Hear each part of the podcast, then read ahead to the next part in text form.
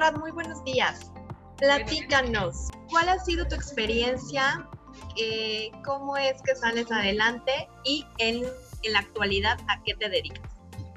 Ok, pues bueno, yo soy Monse Gutiérrez, este, soy licenciada en comunicación, pero bueno, desde hace ya dos años me, me dedico a dar acompañamiento oncológico, no solo, y bueno, oncológico y también he descubierto que puedo acompañar a personas que padecen algún otro tipo de enfermedad, porque finalmente pues es un duelo lo que se vive cuando te enfrentas a algo tan fuerte como el cáncer o a lo mejor la esclerosis múltiple, en fin, ¿no?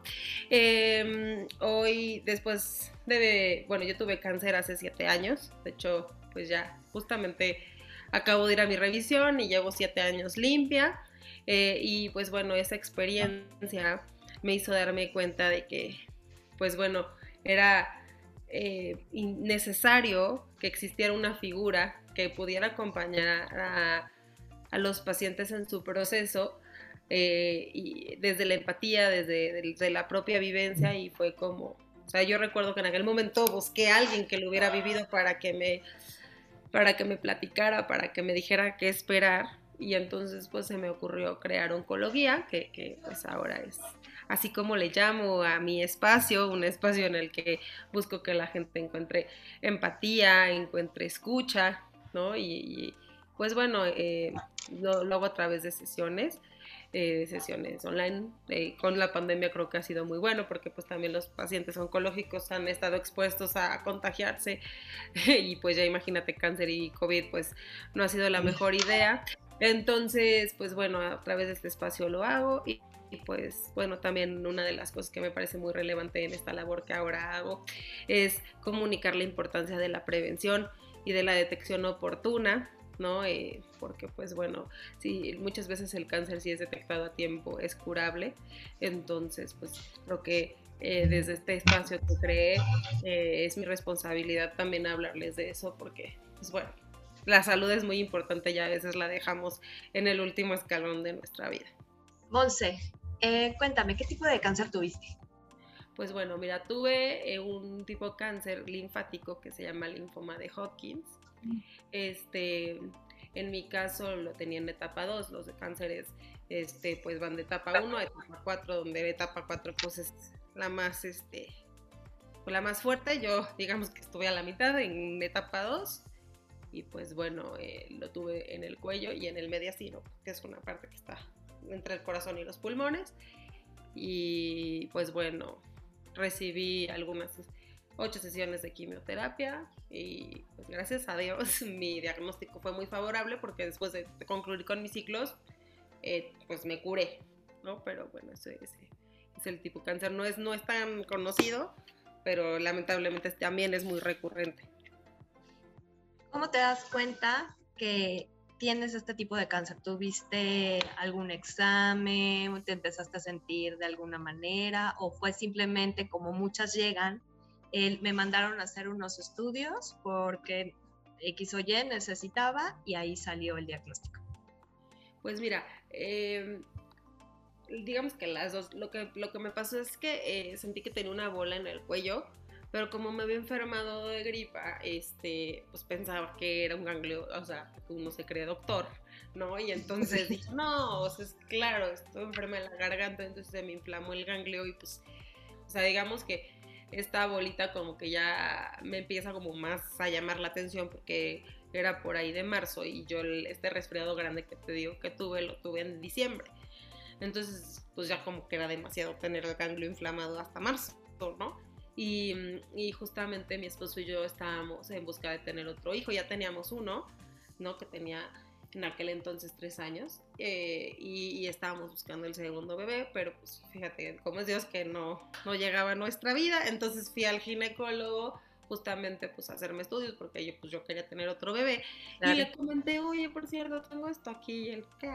¿no? Enseguida este me mandó a pues a hacerme más estudios Llegué primero con un infectólogo, el infectólogo me dijo, no, no, no, o sea, no parece nada malo, pero pues de todas maneras hay que hacer más estudios. Y bueno, haciendo más estudios descubrimos que, que era cáncer y luego pues resulta que no solo tenía una bolita, resulta que o sea, me abrieron y los que tenía 52 ganglios inflamados, imagínate. Oh, por Dios. Sí, yo me sentía uno, ¿no? Entonces, pues bueno, me hicieron una operación, inicialmente Mm, o sea, el doctor me dijo, no sabemos exactamente el tipo de cáncer que es, creían que pues o de tiroides o no lo sabían, digo, pero no te puedo hacer una biopsia porque a veces el tema con las biopsias es que no, si pinchan un lado que no está infectado, pues puede ser que te digan que no tienes nada, pero puede ser que sí. Y pues encontraron, te digo, estos 252 ganglios. Cuando salí me dieron un diagnóstico pues bastante desalentador, que era un tipo de cáncer que se llama de tiroides eh, papilar, que es un poquito, es mucho más agresivo que hay otro, que es el que se cura con yodo. Mi diagnóstico, la verdad, y el pronóstico que tenía era bastante pues, feo, para que te digo que no. Pero gracias a Dios, a los 15 días salió la patología y entonces es cuando me dice el doctor, no, esto es un milagro, este, nos acaban de decir, o sea, salió la patología y no es el cáncer que te habíamos diagnosticado inicialmente, tienes linfoma de Hodgkin y pues la buena noticia es que es de los más curables, este te vamos a dar tal y tal y tal. Y pues tal y como me lo explicó, sucedió, entonces pues bueno, sí. Bueno, yo para, para mí eso fue pues un pequeño milagro en mi vida, porque si el otro diagnóstico no me daban muchas esperanzas, ¿no? Entonces, pues bueno. Llevas siete años desde que te lo te, diagnostican hasta ahorita, digamos que, eh, no quiero decir luchando, porque no me gusta decir que, usted, que, la verdad las personas que tienen el cáncer luchan con el cáncer, aunque es una realidad, pero tienes siete años en los que eh, ya, has, eh, digamos, de alguna manera ya estás limpia ahorita. Ya es un cáncer que puede volverse de alguna manera a dar o ya no. Eh, pues mira, a los cinco años, o sea, yo, yo digamos que en 2015 me diagnostican, durante 2015 estoy en tratamiento, termino 2015 y termino mi tratamiento y con ello, eh, gracias a Dios, me dicen estás curada, pero hay que estar en vigilancia, estuve en vigilancia y cuando cumplí cinco años de estar en vigilancia y salir limpia, ya me dijo el doctor que estaba en remisión, que bueno, la remisión quiere decir que teóricamente ya no va a volver pero bueno, siempre hay que estarse revisando. Digo, les comparto que justo ayer fui a mi revisión anual, ¿no? Y pues la realidad es que siempre da un poquito de miedo, ¿no? Porque aunque sabes y te sientes bien y todo, pues enfrentarte, como volver a tocar ese momento en el que te dicen tienes cáncer, siempre, siempre asusta, ¿no? Pero bueno, gracias a Dios este, sigo limpia.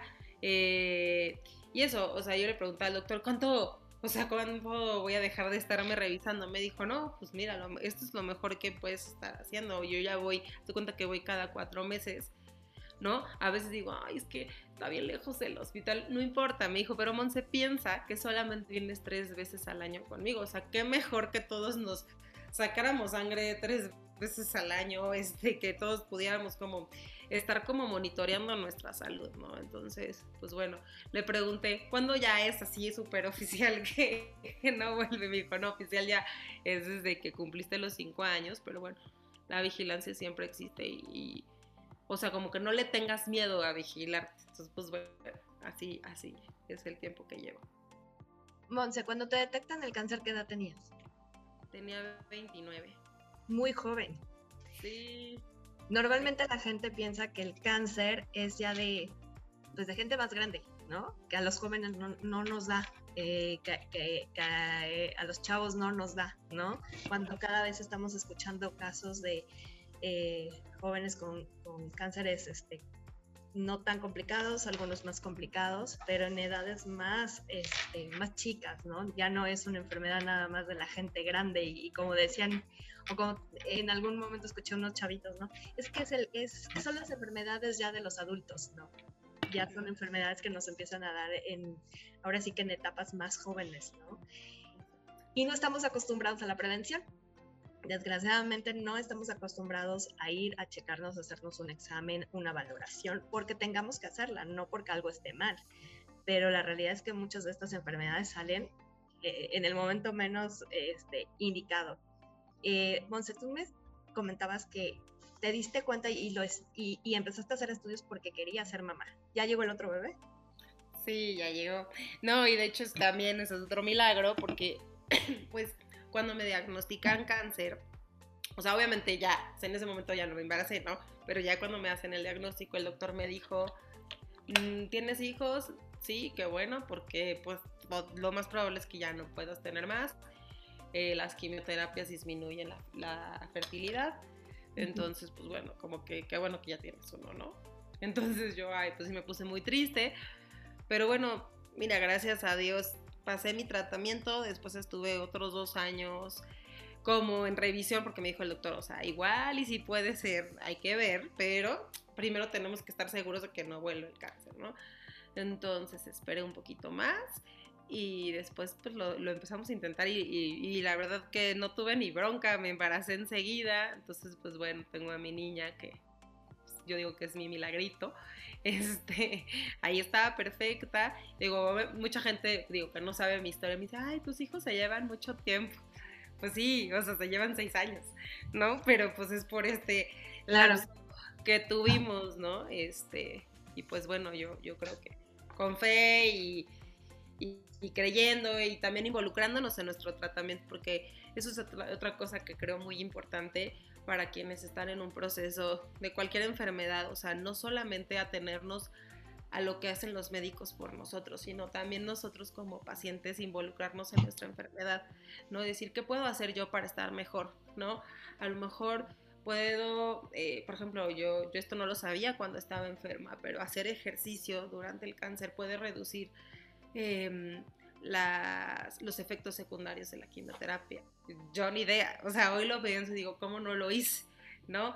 Este, o a lo mejor eh, la alimentación, mejorar nuestra alimentación, en fin, hay, hay muchísimas cosas que como, como pacientes podemos mm, hacer para estar mejor, como formar parte activa de nuestro tratamiento, ¿no? Y pues también, sin duda, trabajar en nuestras emociones. O sea, creo que te pueden decir, las cosas están así, pero tú puedes decidir cómo las vas a tomar y qué vas a hacer para hacerlo diferente, independientemente de las medicinas que te vayan a meter al cuerpo, hay otras cosas que tú sí puedes cambiar y, creo que eso también fue importante para que este milagro de, tener otro bebé pues sucediera.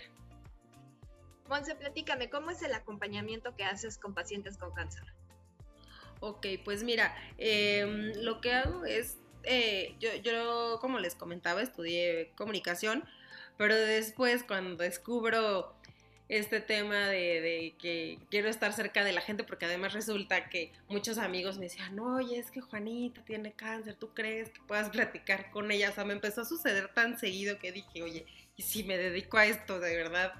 Y entonces lo que hago es a través de sesiones online eh, y utilizando, bueno, yo estudié un diplomado en coaching ontológico, ¿no? A través de, la metodología del coaching ontológico y de otro diplomado que hice de acompañamiento oncológico. Es que una cosa es ontológico, que es el coaching, y este es acompañamiento oncológico. Digamos que hice una especie de, mix de los dos, ¿no? Y a través de estas dos metodologías acompaño a las personas. Eh, sobre todo en el tema del acompañamiento oncológico hay muchas herramientas que son muy útiles en las que lo que, lo que les sugiero, bueno, no les sugiero, sino les muestro las herramientas porque también es muy importante que sepan que yo no doy consejos, simplemente escucho y las personas a través de lo que van sintiendo van descubriendo qué es lo que necesitan, ¿no? Porque no, algo, no que me haya funcionado a mí, quiere decir que te va a funcionar. Claro, totalmente. Entonces, muy importante, o sea, como aclarar esa parte. Y bueno, muestro las herramientas que, que, tengo y a partir de eso, pues ya el paciente va escogiendo, ¿no? Algunas de ellas, eh, te pongo un ejemplo, ¿no? Descubrir nuestras em, herramientas internas que son cositas que teníamos de chicos, pero que conforme fuimos creciendo olvidamos que tenemos y que para enfrentar una enfermedad si recuerdas las, que, las cualidades que tú tenías de niño, te pueden servir, ¿no? Este, también el tema de la meditación, la visualización, ¿no? Muchas veces, como te platicaba, ¿no?